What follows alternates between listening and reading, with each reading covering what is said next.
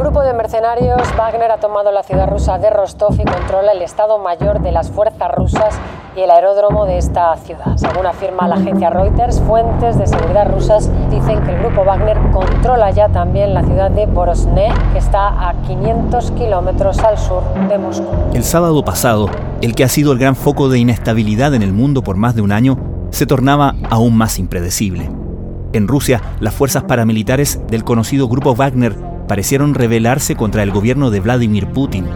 El viernes en la noche, su líder, Yevgeny Prigozhin, había hecho una declaración cuestionando la invasión rusa a Ucrania, en la que el propio grupo Wagner ha participado, y acusando al ministro de Defensa ruso de ordenar un ataque contra sus efectivos.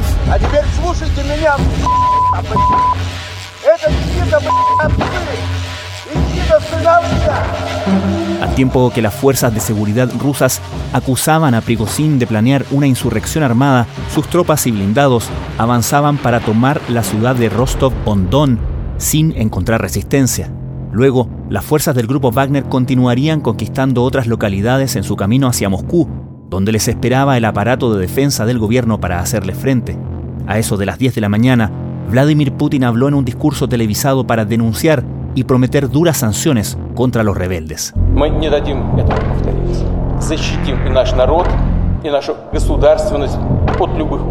Fueron las gestiones del presidente de Bielorrusia, Alexander Lukashenko, las que desactivaron la crisis, ofreciendo refugio y una salida a Prigozhin y a sus colaboradores.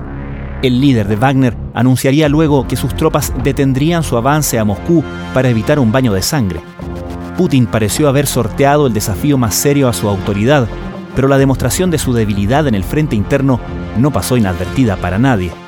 Embarcado en una guerra que se ha extendido y complicado muchísimo más allá de sus cálculos y que ha extenuado sus recursos militares y económicos, Putin se ve ahora expuesto y dependiente.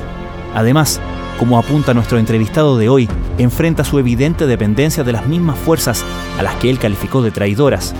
Para Prigozhin, en cambio, la operación frustrada resultó de todas formas en una demostración de fuerza. Pero esto no hay que entenderlo como un golpe de Estado para capturar el poder, sino que esto es una pelea de poder dentro de la corte rusa. Fernando Wilson, doctor en Historia y académico de la Facultad de Artes Liberales de la Universidad Adolfo Ibáñez, comenta hoy la fragilidad del régimen de Putin que ha quedado al descubierto y la incertidumbre provocada por un episodio que, advierte, no ha concluido del todo. Desde la redacción de la tercera, esto es Crónica Estéreo cada historia tiene un sonido. Soy Francisco Aravena. Es martes 27 de junio.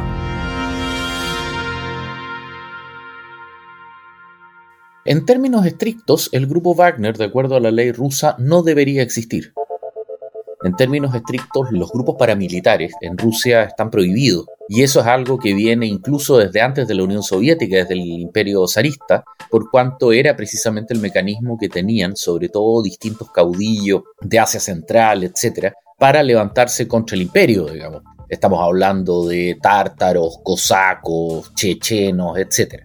Entonces, en ese sentido, la mera existencia del grupo Wagner fue negada por Moscú hasta hace menos de un año y existía básicamente como un instrumento, como una herramienta para poder operar en el extranjero sobre la base de una estructura de denegabilidad plausible, es decir, el gobierno ruso decir, oye, yo no tengo nada que ver con esto y al mismo tiempo en Rusia están prohibidos.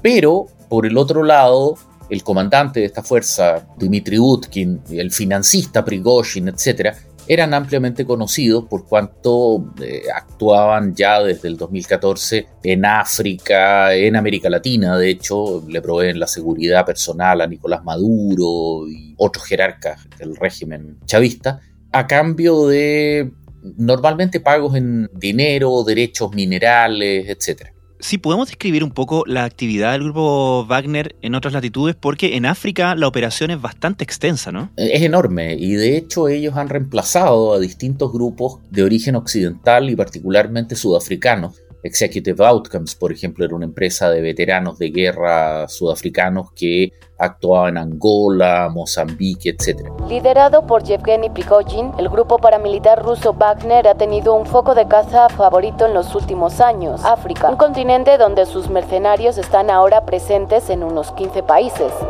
Lo que ellos hacen en términos estrictos es apuntalar regímenes dictatoriales africanos, a cambio de los cuales se les entrega derechos mineros, normalmente en el Congo, en África Central, en Mali. Se les entrega, en el caso concreto del Congo y República Centroafricana, se les entregan campos de diamantes con los cuales los tristemente célebres, digamos, diamantes de sangre hoy día son básicamente provistos por distintos financistas o distintos proveedores asociados a Wagner que se financian de esa forma de manera relativamente difícil de rastrear.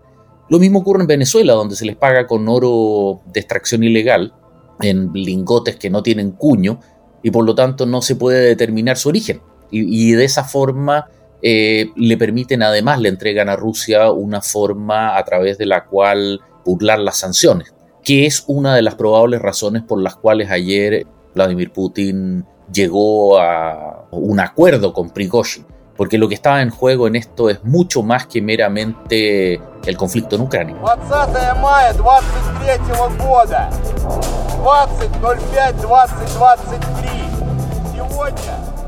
¿Podemos decir que fue la invasión en Ucrania entonces la que hizo que Putin, por así decirlo, trajera a sus asuntos domésticos, a asuntos de su ejército, al grupo Wagner y comenzaran a trabajar, por así decirlo, en paralelo? A ver, es que en derecho estricto el eh, grupo Wagner nace de la inteligencia militar eh, conjunta eh, rusa que se llama el GRU. El GRU crea el batallón Wagner en el año 2014 de una serie de grupos más pequeños que operaban más bien en contratos ad hoc para apoyar, para apuntalar en este caso a las milicias de las repúblicas de Donetsk y Luhansk. El nombre de Wagner viene precisamente porque Dmitry Utkin, que es el comandante militar de esta fuerza, utilizaba ese nombre como código radial, como call sign, como avatar, por decirlo de alguna forma. Y de ahí el ejército ruso, o más bien el GRU, los comienza a desplegar en Siria, en la intervención rusa en Siria.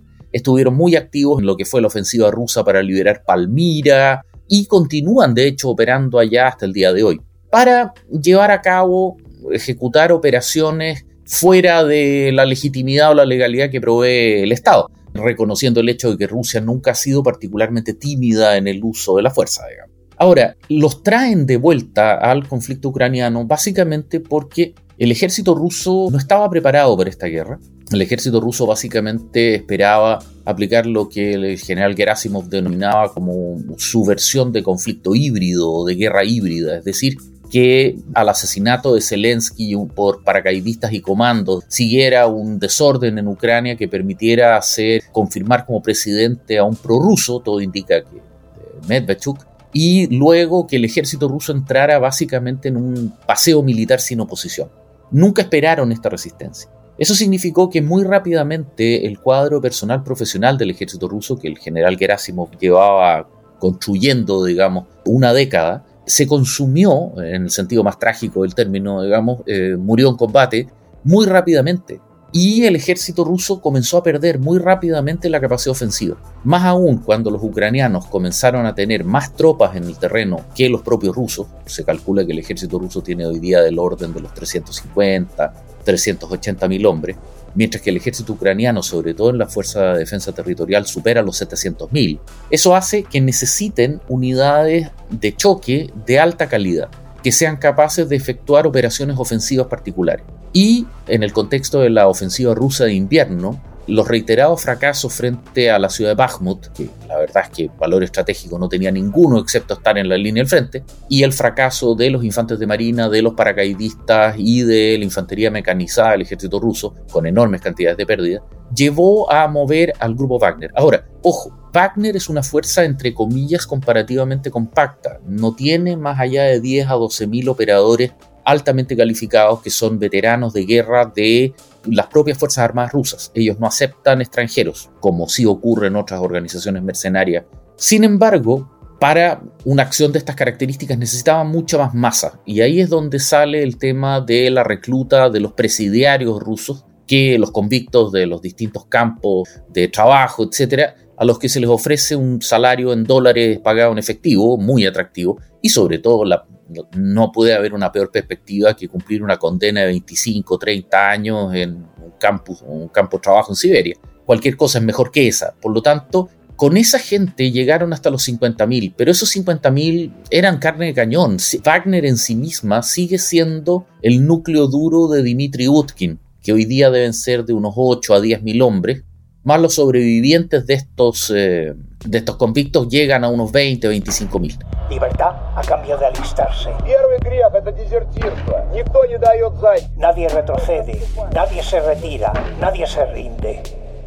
Ahora, esa fuerza después de Bakhmut salieron de la línea, ya estaban teniendo severísimos problemas con las Fuerzas Armadas rusas regulares y particularmente con el ministro de Defensa, Valery Shoigu y el jefe de Estado Mayor, eh, Gerasimov, porque según Prigozhin, según el, financista de Wagner, no les estaban entregando equipo ni munición con los cuales combatir. Ahora, esa es una acusación un tanto falsa porque en términos reales no es que no les quisieran entregar munición, es que no había. Las Fuerzas Armadas rusas para las fases finales de la ofensiva de invierno del hemisferio norte ya estaban prácticamente al límite del consumo de munición. Están comprando municiones en Corea del Norte, Irán, en Egipto, Pakistán. Entonces simplemente, claro, hay un famoso video donde Prigozhin insulta a Gerasimov, a, a Shoigu, diciéndole que estaban 70% por debajo de los stocks de municiones pactados. Bueno, el ejército tiene el mismo problema, tenía el mismo problema.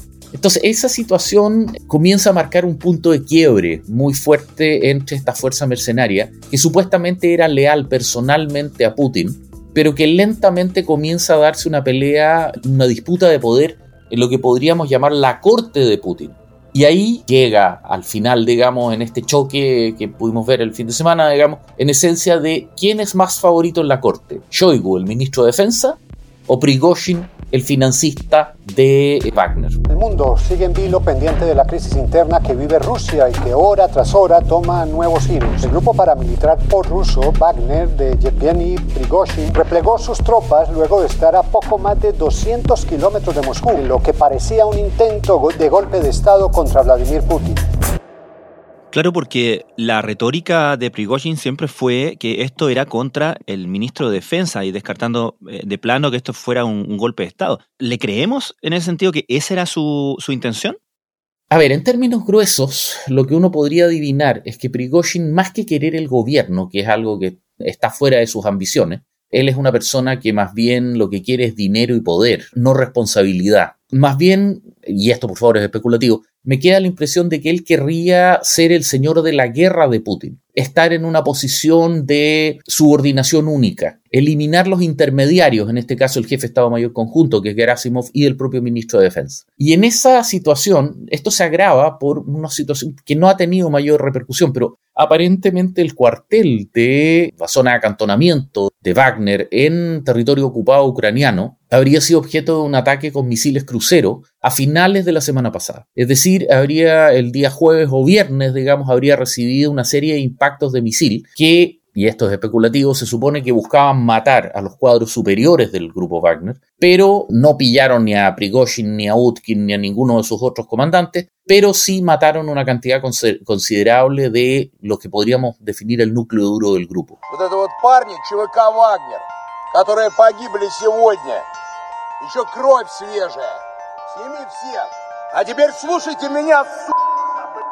Y ahí se desata toda esta operación que primero los lleva a ocupar Rostov y luego avanzar, combatir en, eh, en Voronezh y finalmente, bueno, detenerse entre 200 y 300 kilómetros de Moscú. Pero esto no hay que entenderlo como un golpe de Estado para capturar el poder, sino que esto es una pelea de poder dentro de la corte rusa. Ahora, obviamente esto lo primero que indica es un nivel de debilidad y de anomia en el sistema de poder ruso que es abismante y bueno, esto destruye cualquier imagen de Putin como un poder absoluto, insoslayable, incontenible dentro del sistema de poder ruso.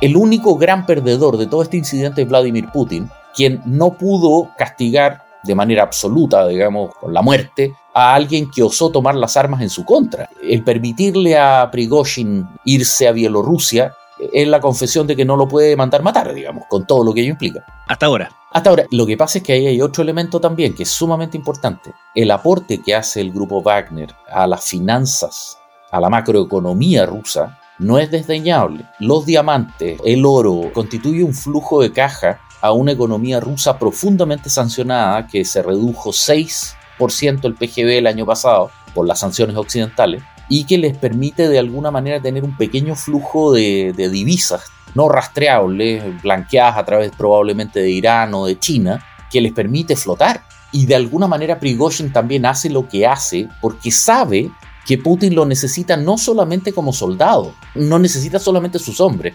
necesita también la máquina de generar dólares, euros, yuans, lo que fuere. Sus misiones varían de un país a otro. El modelo económico africano de Wagner es siempre el mismo, la depredación de los recursos locales a cambio de sus servicios, como en Mali y la República Centroafricana, donde el grupo ha puesto sus manos en varias de las minas de oro del país. El resultado es una enorme ganancia financiera incalculable, pero esencial para financiar las operaciones en Ucrania en los últimos meses y para pagar bien a sus hombres, Claro, en ese sentido podemos ver esto como una gran demostración de fuerza de, de Prigozhin, pero ¿cómo crees tú que va a seguir, por ejemplo, la participación del grupo Wagner en la invasión a Ucrania actualmente, considerando lo importante que ha sido en esos esfuerzos? No, a ver, eh, el grupo Wagner ya había salido de la línea. Ellos participaron en forma activa y directa en operaciones comparativamente menores hasta Bakhmut, en los cuales son los grandes protagonistas en la conquista de la ciudad. Desde ese momento en adelante, eh, Wagner sale, sale de la línea. Estaban acantonados como una suerte de reserva esperando misiones. Pero el problema es que para Prigozhin, Bakhmut ya, ok, es una demostración de efectividad, compromiso con Putin, etc. Pero eso significaba para él desatender su verdadero negocio, que es su enorme presencia en África y particularmente en Mali, en Siria, en el Congo, etc. Es decir, cada soldado que está peleando y muriendo contra los ucranianos es un soldado que no está ganando sueldo en África. Y eso significa también para él un sacrificio económico que no es menor, sobre todo con los volúmenes de fuerza. Es decir, se calcula que en este minuto Wagner debe tener del orden de 15.000 hombres en África. Y los distintos dictadores o regímenes a los que sirve le pagan por soldado en terreno. Y en ese sentido está en el interés de Prigozhin mover la máxima cantidad de hombres de vuelta a África por eso el planteamiento que hizo Putin de permitir que algunos soldados salieran de Wagner y se incorporaran a las Fuerzas Armadas rusas regulares es una oferta que dudo mucho que no sé, habrá algunas excepciones, dos, tres, diez soldados que harán eso, pero para ellos el mejor negocio de la vida es estar trabajando para Wagner en África porque se les pagan sueldos de escala occidental en divisas. O sea, pasar de ganar un sueldo miserable en rublos a ganar 5 o 10 mil dólares en dólares pagados en efectivo o en diamante, no hay punto de comparación. In the past few hours, the US Secretary of State, Antony Blinken, said real cracks in Mr. Putin's authority. La crisis militar expuesta por Rusia debilitó las posiciones del ejército del Kremlin en el este de Ucrania. El líder ucraniano destacó en un mensaje de Twitter que Rusia ha aprovechado durante largo tiempo su aparato propagandístico para ocultar la debilidad y estupidez de su gobierno. I mean, there is so much we don't know that perhaps we'll get more detail in the coming hours. Tienen acceso a armas, a equipos de inteligencia, equipos también para desplazarse como aviones, helicópteros. ¿Quién les suministra todo esto? ¿De dónde viene todo este equipamiento? It's just unclear where this will go. Is this the beginning of the end of Putin? We don't know.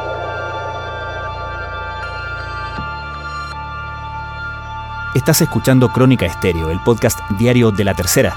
Hoy, el académico de la UAI y doctor en historia Fernando Wilson comenta las lecciones que dejó la insurrección armada del grupo paramilitar Wagner en Rusia. Fernando, hablemos del rol que tuvo el presidente bielorruso Lukashenko en todo esto como mediador de la salida finalmente como lugar de destino de Prigozhin y en general lo que significa Bielorrusia como apoyo de Rusia, de Putin. A ver, Bielorrusia junto con Ucrania son dos de los estados principales de lo que los rusos tradicionalmente a través de toda su historia han llamado el extranjero próximo, quizás agregando los tres estados bálticos, Estonia, Letonia y Lituania. Con Bielorrusia, las relaciones originales de Putin con Lukashenko eran malas. Y solamente cuando Rusia interviene cortando el abastecimiento de gas a Alemania por supuestos problemas de bombeo generados cuando en la tercera reelección de Lukashenko hubo evidencias de un nivel de falsificación y fraude importante, es que ambos comenzaron a tolerarse desde la perspectiva de ser, eh, por decirlo de alguna forma, socios obligados. Bielorrusia le entrega a Rusia tres cosas que son críticas. Primero, una ventana de acción internacional que le permitía violar sanciones hasta que el propio Lukashenko fue objeto de sanciones tras su última reelección corrupta, digamos, que hizo que la propia Bielorrusia fuera sancionada. La segunda le entrega posición y precisamente por eso durante la, fase inicial de la guerra, el eje principal de ataque, que fue una columna compuesta esencialmente por tropas de élite y paracaidistas, salió de territorio bielorruso a través de, Chernóbil y buscaba tomar Kiev, que fueron detenidos en los suburbios, digamos, en estas ciudades satélites de Hostomel, Bucha, Irpin, en el norte de Kiev. Y en tercer lugar, le sigue entregando cantidades considerables de municiones, porque la herencia bielorrusa industrial de la Unión Soviética es realmente muy importante. Ellos retuvieron fábricas de munición, de tanques, etcétera, que son críticas para el esfuerzo. Ahora, no hay amor entre Lukashenko y Putin. Lukashenko estuvo de visita hace algunas semanas atrás en Moscú, tuvieron algunas reuniones con el propio Putin, y en esta ocasión pareciera ser que la negociación y la intervención de Lukashenko tiene un tercer elemento que es crítico, que es Turquía. El hecho de que Putin haya conversado con Tayyip Erdogan y al mismo tiempo que hayan habido vuelos del avión presidencial bielorruso desde Minsk a Estambul, pareciera ser que la máquina o el sistema que tienen eh, construido en este minuto es que tanto Prigozhin como su gente se iría a través de Bielorrusia a Turquía para continuar con el negocio tal como estaba antes de Ucrania, pero de una manera que ambos bandos puedan negarlo, los rusos, Wagner, mientras los bielorrusos y los turcos hacen de intermediario oficiosos entre medio de esta situación. El Kremlin ha anunciado que el líder del grupo Wagner, Yevgeny Prigozhin, se trasladará a Bielorrusia tras haber llegado a un acuerdo con Moscú para poner fin a su revuelta que ni él ni los miembros de su grupo serán acusados. Finalmente, Fernando, uno puede imaginar con la expectación que estuvieron mirando los líderes occidentales lo que sucedía a lo largo del fin de semana, particularmente durante el día sábado. Pero también uno puede imaginar que un escenario donde derechamente Vladimir Putin caiga producto de una insurrección o algo por el estilo, puede terminar siendo en cierto sentido un remedio peor que la enfermedad, ¿o no? No, es catastrófico. A ver, y recordemos que el problema no es Vladimir Putin, eh, son sus stakeholders. Vladimir Putin tiene mucho poder, pero no es un zar. Él le responde a un grupo de padrinos de poder, que no son los oligarcas, sino que son gestores de poder mucho más oscuros, que de alguna manera son los que lo mantienen apuntalado y los que confirman que él continúe pese a los problemas que está teniendo en Ucrania. El problema que caiga Putin sin que sus stakeholders sean los que lo saquen, es extremadamente peligroso porque representaría un quiebre estructural de poder y una anomia en una sociedad que no está acostumbrada a ello. Rusia nunca ha sido una democracia. En ese sentido, una sociedad vertical acostumbrada a un sistema de autoridades perfectamente definido, que cae en una estructura de anomia, teniendo 4.600 cabezas de combate nucleares, es catastrófico y es un riesgo global de primerísima magnitud.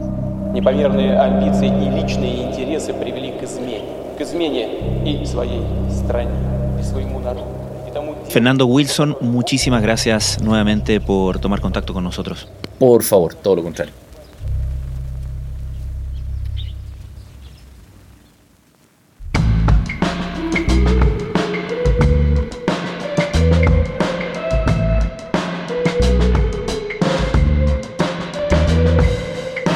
Crónica Estéreo es un podcast original de La Tercera.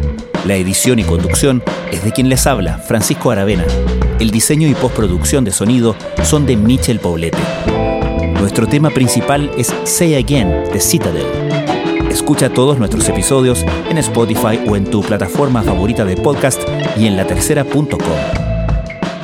Nos encontramos mañana en una nueva entrega de Crónica Estéreo. Cada historia tiene un sonido el podcast diario de la tercera.